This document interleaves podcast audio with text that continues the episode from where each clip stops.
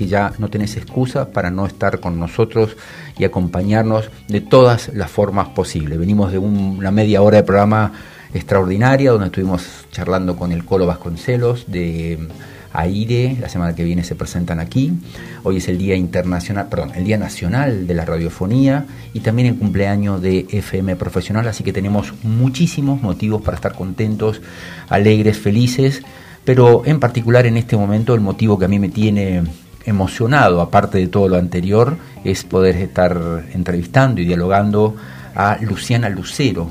Ella es escritora, y tuvo la brillante idea de, durante estas épocas difíciles de pandemia, dedicarse a juntar, eh, a recolectar, a hacer toda una, una, movida, no solamente acá en Salta, sino en Argentina y en otros países del mundo, de distintos textos que se terminaron convirtiendo en un libro que es Mientras tanto la pandemia. Dicho todo esto, saludo a mi invitada de hoy, Luciana Lucero. Buenas tardes, ¿cómo estás? Hola, ¿qué tal Carlos? ¿Cómo estás? Muy bien, ¿vos? Bien, bien, muy bien. Contenta. Aparte, un día súper especial, como decís vos, ¿no? El día de la radio y el cumpleaños de esta radio que ya me recibió en otros programas también. Siempre estoy muy agradecida por el espacio, sí. Bueno, bueno. Lo primero que se me ocurre preguntarte, yo sé la respuesta, pero quiero que todo el mundo la sepa porque me parece extraordinario, es esta historia de por qué recolectar, por qué ponerse a juntar eh, información de la pandemia y qué fue lo que te, información, textos, historias, qué fue lo que te, que te motivó a hacerlo, por favor. Eh, bueno, hoy estamos casi a un año y medio de aquellas este, primeras restricciones que tuvimos de cuarentena vinculado con, con la pandemia. Y en ese momento, em, que era toda una novedad para todos, a mí me, me, tocó muy fuerte por una historia personal que atraviesa nuestra familia. Yo soy oriunda de la provincia de Santa Fe y en el centro oeste de la, de la provincia, que es una zona de campo, en su momento era mucho de, sembrar, también de, criar animales, ahí este, en una granja, de ahí vivía mi abuela, que ella era chiquita, tendría nueve años, en 1920 más o menos, eh, y hubo ahí una, no era pandemia, pero sí era una enfermedad, una peste, algo muy contagioso, que hizo que se enfermara su mamá y luego su hermana más grande. Eh, mi abuela siempre, toda la vida, contó esa historia, que fue el momento y a raíz de esa enfermedad tan contagiosa que ella perdió a su mamá y a su hermana. Entonces lo contaba siempre con la, con la angustia, con la emoción de, una nena de nueve años a la que le había pasado eso, ¿no? Em, no sabía el nombre, por supuesto, de la enfermedad, no sabía lo que había pasado, ella solo decía que...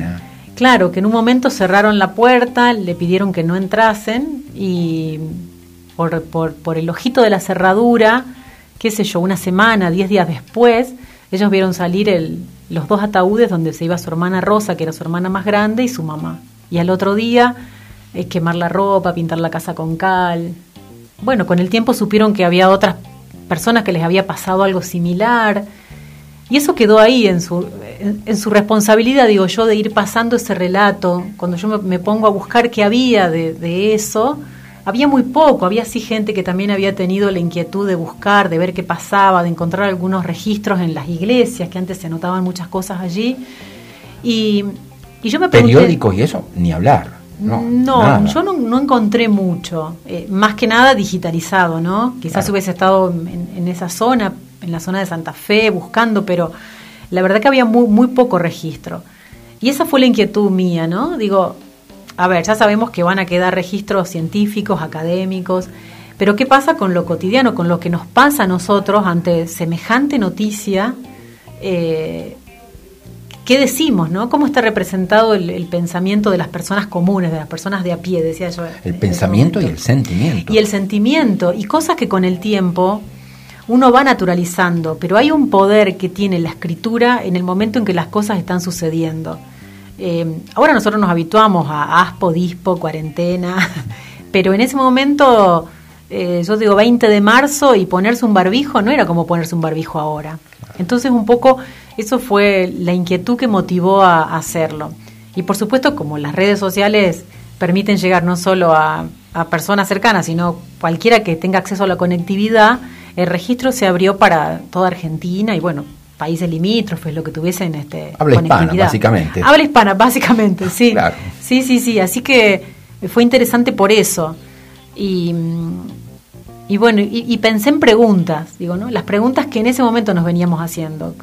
Eh, bueno, que un poco nos hacíamos con amigas que hablábamos, que un poco eran los temas relevantes en ese momento en los medios. Entonces, bueno, fueron 14 preguntas a lo largo de dos meses, donde la gente respondía eh, a través de las redes sociales de mientras tanto la pandemia. Respondían y escribían con el único incentivo de que iba a estar escrito ahí. No se sabía si iba a ser un libro, un ebook, qué iba a ser. Entonces también eso es, yo creo que habla un poco de también la necesidad de expresión, de encontrar un espacio sin ningún tipo de juzgamiento. Eh, la única consigna era que no fuese un texto largo para poder irse este, leyendo unos a otros.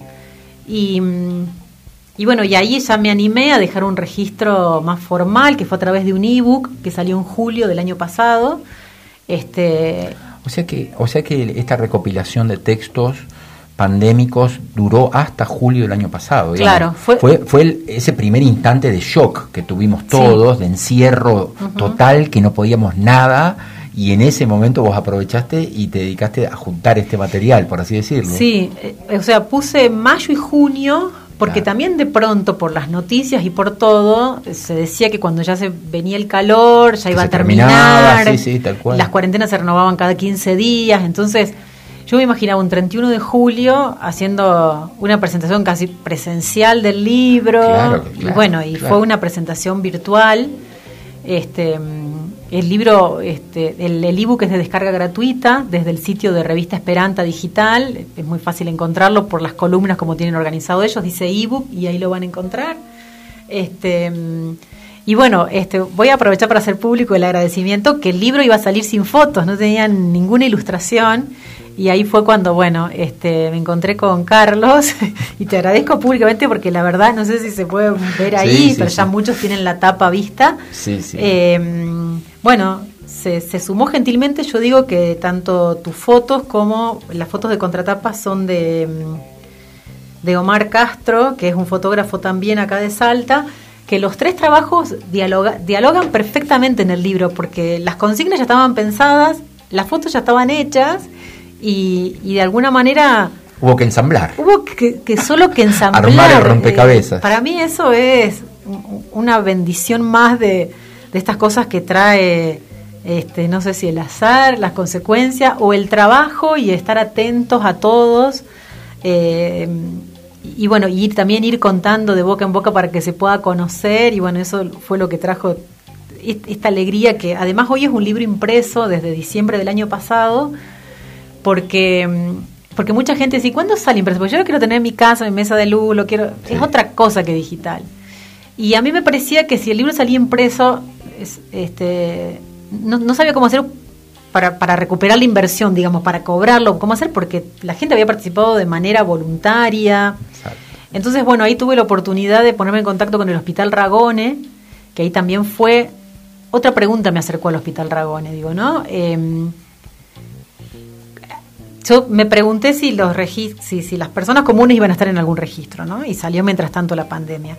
Y después también con otras profesionales que conocí del Hospital Ragone, ahí pensamos, bueno, pero hay gente que no está dejando ningún registro. Por lo menos sabemos que los usuarios del sistema de salud mental del Ragone están viviendo una situación muy particular, cuando muchas veces su internación o salidas restringidas es parte del tratamiento. Preguntémosle a ellos cómo sienten esto, ¿no? Eh, al proyecto los llamamos aislados, ¿no? Ese 2 al cuadrado como una doble situación a veces de restricción. Y con otros tiempos, ellos están haciendo su registro. Entonces digo, bueno, eh, ahí, ahí, me puse al día de la nueva ley de salud mental, de un montón de cosas y de la interacción que se busca para, eh, hacer con ellos, con, con, la sociedad en general.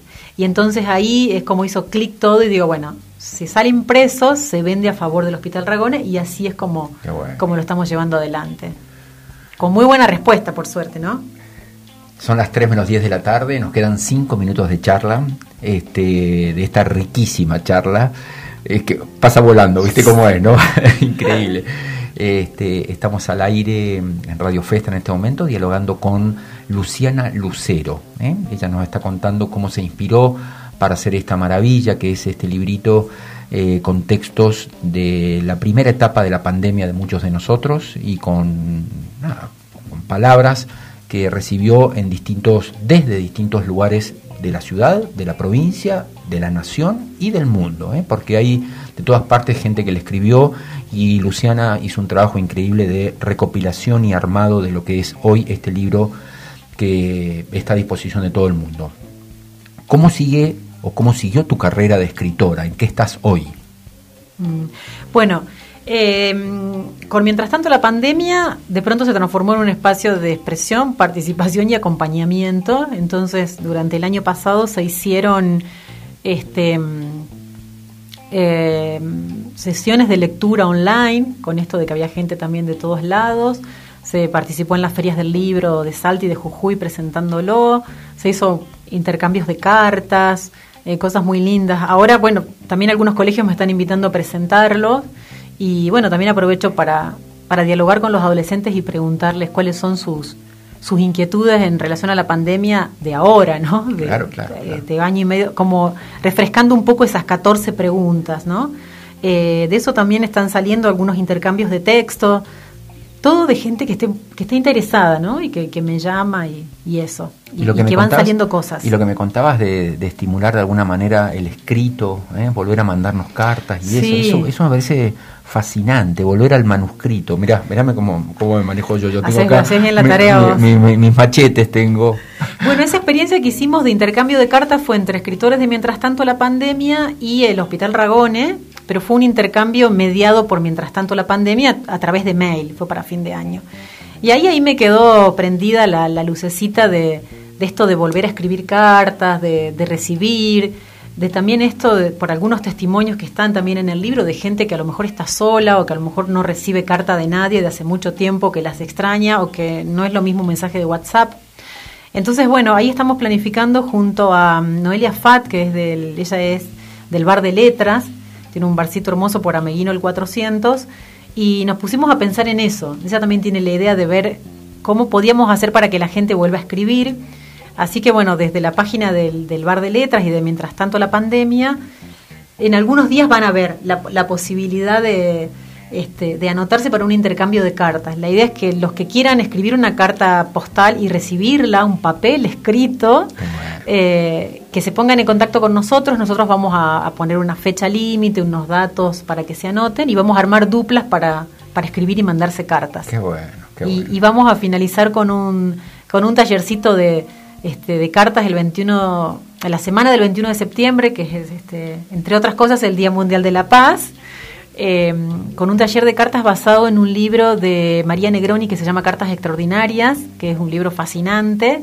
Entonces, en función de ese libro, organizamos ahí un, un taller para, para compartir y de buenos mensajes sobre todo, Sí, ¿no? sí, con sí, esto de que las noticias Nos, nos pasan por encima. nos bombardean con, con algunas cosas, bueno, este, tomarnos un espacio esa semana para, para charlar de, de cosas muy nuestras, de, de cada uno, ¿no? En un espacio tranquilo. Y el trabajo, y, y nos queda un minuto, y el trabajo de la universidad que me estabas diciendo, esta, esta juntada. es- Ay, sí, ayer eh, Increíble, fue no parás. más nervios que nunca porque, mm, bueno, eh, se hacían las- en la UNSA se hicieron las, se están haciendo ahora, están terminando hoy las jornadas de comunicación y educación y bueno, este, nosotros nos presentamos con Emilia López Abramovich, que es una psicóloga este, en el Hospital Ragone y está llevando adelante conmigo este proyecto de escritura en el Ragone, a contar esas experiencias en la universidad desde un espacio no formal que eh, lo que hicimos de alguna manera por ponerlo en concepto, eso fue un trabajo enorme, porque nosotros veníamos de la práctica y a conceptualizar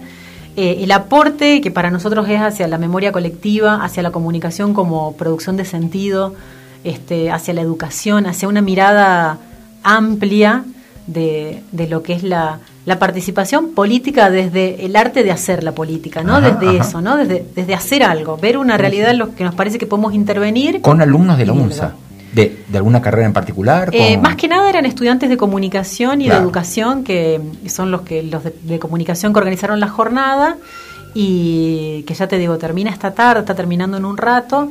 Eh, y compartimos ahí experiencias que había unas chicas de Colombia y bueno, y dos o tres experiencias en el eje que nosotros estábamos anotadas para hacer la ponencia, que era sobre lo, socioeducativo, experiencias socioeducativas. La verdad que fue riquísimo el intercambio porque eh, es contar y es escuchar. Eh, aprendizaje total.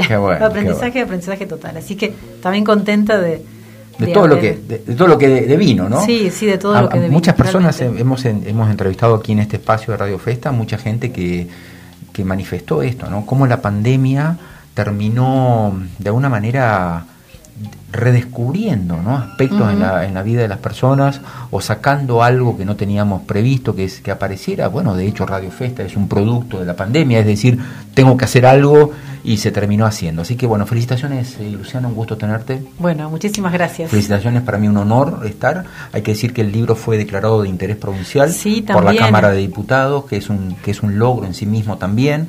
Así que buenísimo por vos, por tu carrera profesional y que sigan los éxitos, Luchi. Bueno, muchísimas, muchísimas gracias. Muchas gracias. Muy bien, y a todos ustedes, ¿eh? son las 3 menos 5 pasaditas, llegamos al final de Radio Festa.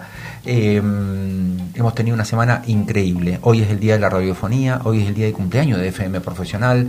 Nos han pasado cosas tremendas a lo largo de la semana, ahora charlando con Luciana, hace rato con los chicos de aire. Eh, y día a día renovamos este entusiasmo y esta felicidad de estar compartiendo con todos ustedes. Em, ponemos punto final al Radio Festa del día de hoy, pero FM Profesional no termina. ¿eh? Quédate acá porque ya sigue nuestra programación. Que tengas un gran fin de semana, cuídate mucho, pasala bien y divertite sanamente en familia, como decía mi querido Carlitos Balá. Chau, chau.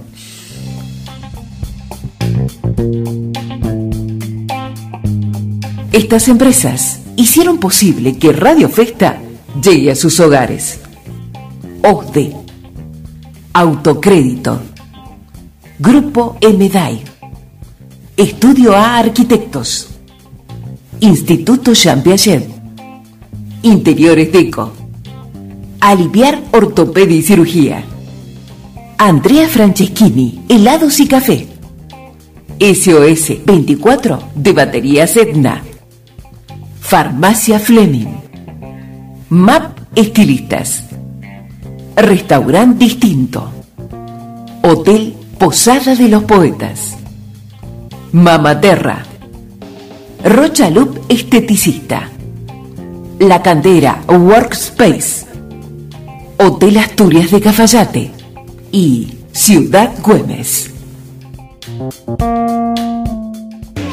Vivimos un nuevo aniversario junto a vos. Profesionales en encontrar un lugar en tu corazón. 22 años, caminando